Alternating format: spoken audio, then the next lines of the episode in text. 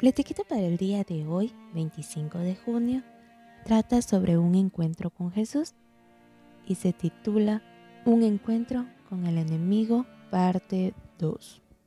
Y se admiraban de su doctrina porque les enseñaba como quien tiene autoridad y no como los escribas. Marcos 1:22. Al leer la historia del endemoniado la semana pasada, hubo otra cita que llamó mucho mi atención. Está más relacionada con lo que sucedió mientras Jesús hablaba, pero podemos aplicarlo también hoy. El deseado de toda la gente, página 220, nos dice, Jesús vigilaba como profundo fervor los cambios que se veían en los rostros de sus oyentes. Los rostros que expresaban interés y placer le causaban gran satisfacción.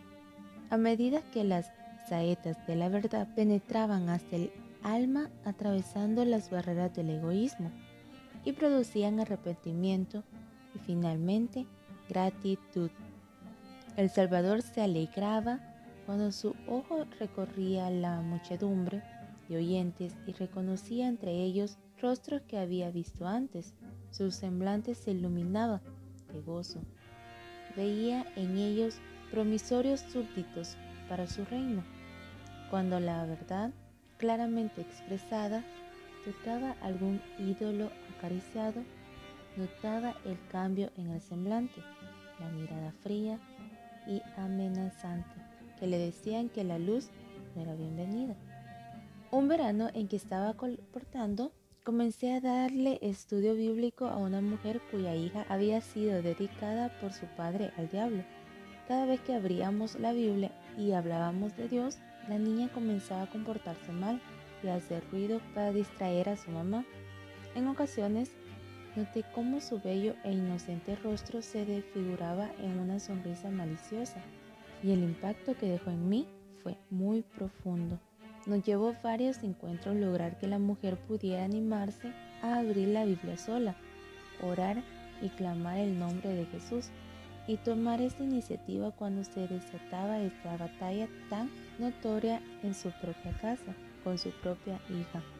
Su rostro notaba que ansiaba la verdad, el de su hija, que la rechazaba. ¿Cuánto dicen nuestros rostros? A veces no somos conscientes de lo que reflejan. Te invito a que, si estás dando algún estudio bíblico, puedas también observar a las personas mientras van procesando la nueva información y puedas orar especialmente por las necesidades que están pasando. Muchas veces, sin darse cuenta, nos dan indicios de dónde es necesario detenernos y cavar más profundo. Por otro lado, qué lindo sería que nosotros formásemos parte de ese grupo de personas que Jesús ya reconocía como fieles seguidores. Su ojo está atento hoy y podemos hacer una vez más que su rostro se ilumine de gozo por un nuevo encuentro con Él.